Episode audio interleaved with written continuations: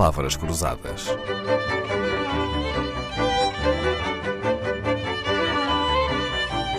Porque quase tudo é uma questão de semântica. Fernando Correia, jornalista, comentador de rádio e televisão, professor. É um nome, mas, sobretudo, uma voz que muitos conhecem dos relatos de futebol. Fernando Correia nasceu em 1935, entrou para a emissora nacional em 1958, tinha 23 anos, Trabalhou depois na RDP, no Rádio Clube Português, na Rádio Comercial e na TSF. A sua paixão pelo desporto e outras razões também levaram-no até ao Diário Desportivo, onde foi diretor, ao Jornal Record, à Capital, ao Diário, à Gazeta dos Desportos, ao Jornal Notícias e ao Diário Popular. Foi comentador residente da TVI, colaborador da Sporting TV, isto porque nunca escondeu que é um sportinguista assumido, qualidade que o levou até a dirigir o Jornal do Clube. Não corro o risco de errar se disser que Fernando Correia está entre os lendários locutores de rádio, como Artur Agostinho, Maria Leonor, Pedro Motinho, Moreira da Câmara, Dom João da Câmara, José Amado, Raul Feio, Maria Teresa Caldeira, de quem aliás foi colega. Olá, Fernando. Sabe que é uma alegria muito grande para mim e um prazer ouvi-lo de novo na rádio, na sua longa carreira. E, para nossa surpresa, ouvimos ontem, já tinha estado aos microfones da Antena 2. Portanto, isto para si não é novidade. Não, Dalila, de todo, não é novidade. E quem faz rádio é uma vez, faz rádio a vida toda, não é? Claro, é, mas é uma grande alegria poder voltar a casa, digo eu. E, e, isto foi sempre um sonho. Eu estive na emissora nacional desde que me conheci eh, como homem de rádio, 1957-58, até 1974 e no 25 de Abril fui para o Rádio Clube Português eh, por uma questão apenas, eh, enfim, de, de, de, gosto. Eh, era a emissora da liberdade e eu senti que naquela altura tinha conquistado a liberdade também e saí da, do Calhas, da emissora nacional, para ir para, para o Rádio Clube Português. Mas tive sempre este sonho de poder voltar um dia à casa. E aqui estou eu, na, na, Antena 2. A casa Voltei é sua. a casa. Uhum. Uh, estou feliz, estou feliz. a casa é sua, Fernando. Hoje gostava que me contasse alguns segredos uh, daquilo que o tornou talvez mais conhecido do grande público, os relatos de futebol. Não basta conhecer as regras do jogo, os nomes dos jogadores e as equipas em campo. O que é que é preciso para se ser um bom relatador desportivo? É uma boa pergunta que exige uma boa resposta. Eu, aos meus alunos, digo sempre isto que vou dizer à minha querida amiga Dalila Carvalho. É assim: primeira condição, ter voz. Ter voz. Eu não percebo que se consiga estar na rádio sem ter voz. Depois, é preciso ter boa dicção. Também não concebo uma pessoa na rádio sem ter uma dicção perfeita, saber o que está a dizer. Depois, uh, o bom português é fundamental. E há uma coisa que não existe no, nos relatadores ou nos relatores do futebol. É bom português. Não. Existe um português do futebol. Não o desprezo, mas apenas digo que esse não é o bom português. Eu gostava, quando fazia relatos de futebol, de ter a possibilidade de relatar em bom português. Por que não? Depois, a ter um, um bom dicionário na cabeça, bons sinónimos, ter boa fluência, ter rapidez na, na, na, fala.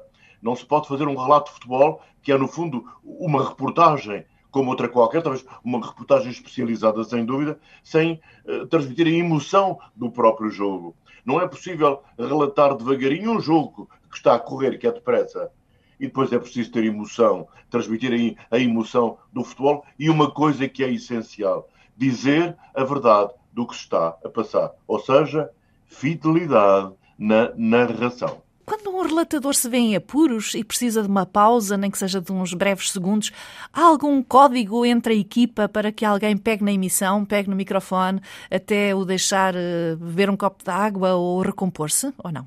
Olha, Dalila, fui, fui eu, enfim, vale o que vale, eh, que criei, que inventei, sei lá, eh, a solução do comentador de arbitragem, do comentador um, de, de, do jogo e também do repórter de campo. Fui eu que os introduzi quando estava no Rádio Clube Português. E, portanto, estou à vontade para lhe dizer que é um pronto-socorro.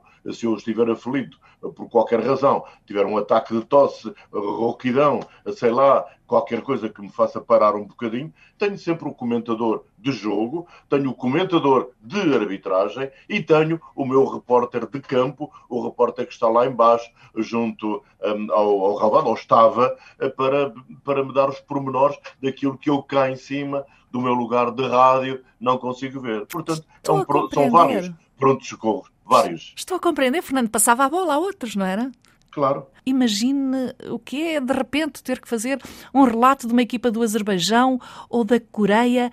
Fernando Correia, como é que um relatador se desembaraça numa situação destas? Como é que consegue fixar o nome dos jogadores, por exemplo? Identificá-los? Se for um país eh, que não, que não me apareça muitas vezes na televisão com, com jogos de futebol, porque agora, como sabe, nós vemos os campeonatos de Itália, de Espanha, de Inglaterra, da Alemanha, por aí fora, tranquilamente, e conhecemos, aqueles que gostam de futebol, conhecem mais ou menos os grandes jogadores, os bons jogadores uh, e as boas equipas. Naquela altura, uh, se me aparecia, e apareceram várias vezes, jogadores de, de, de, seleções um, estranhas, Hum, eu tinha, tinha, tinha a identificação eu fazia em primeiro lugar pelo número da camisola. Claro, da camisola mas no relato, um... mas no relato o Fernando não dizia lá vai o número 7 a, passar uma finta tenho... ao número 5. Não, não, eu vou explicar, Dalila, mas eu tinha, eh, e qualquer relator desportivo tem, eh, na sua frente o número do jogador e o, e o nome do jogador. O número corresponde a um nome. Mesmo o nome assim? corresponde a um número. Enquanto Portanto, olha para o papel, não olha para o campo.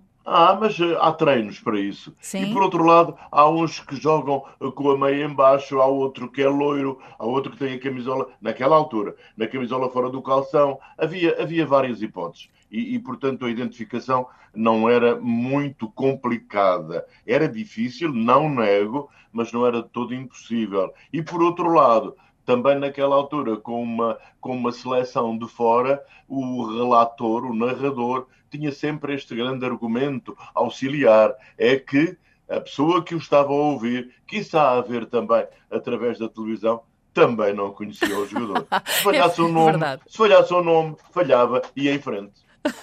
É verdade, sim senhora, tem aí um, um ponto cheio de razão. Fernando Correia, sportinguista, alfacinha de gema, numa vida passada entre a Moraria, o Alto de Santo Amaro e São Domingos de Benfica, com cinco filhos, uma dezena de netos. Fernando Já são 13. Já são 13. Já são 13. Parabéns. Já. E muito com obrigado. 13 netos e 5 filhos e uma vida profissional muito cheia, Fernando Correia ainda conseguiu ter tempo para escrever vários livros. O Piso 3, quarto 313, sobre a vida de cuidador de sua mulher. O Homem que não tinha idade. Muniz Pereira, Vida e Obra do Senhor Atletismo. E Se Eu Fosse Deus. E ainda O que Eu Sei de Mim. Muito e bem. mais 40 porque uh, neste momento estou a escrever o meu 44 livro, que se chama Textos Apócrifos, mas, mas entretanto está um em lançamento que é o Diário de um Corpo Sem Memória. Eu sei que quantidade não significa qualidade, mas vou tentando que por alguma qualidade, por alguma qualidade nos meus livros. Fernando tem imensa qualidade na oralidade e na escrita, por isso merece os nossos parabéns. Até amanhã. Palavras Cruzadas, um programa de Dalila Carvalho.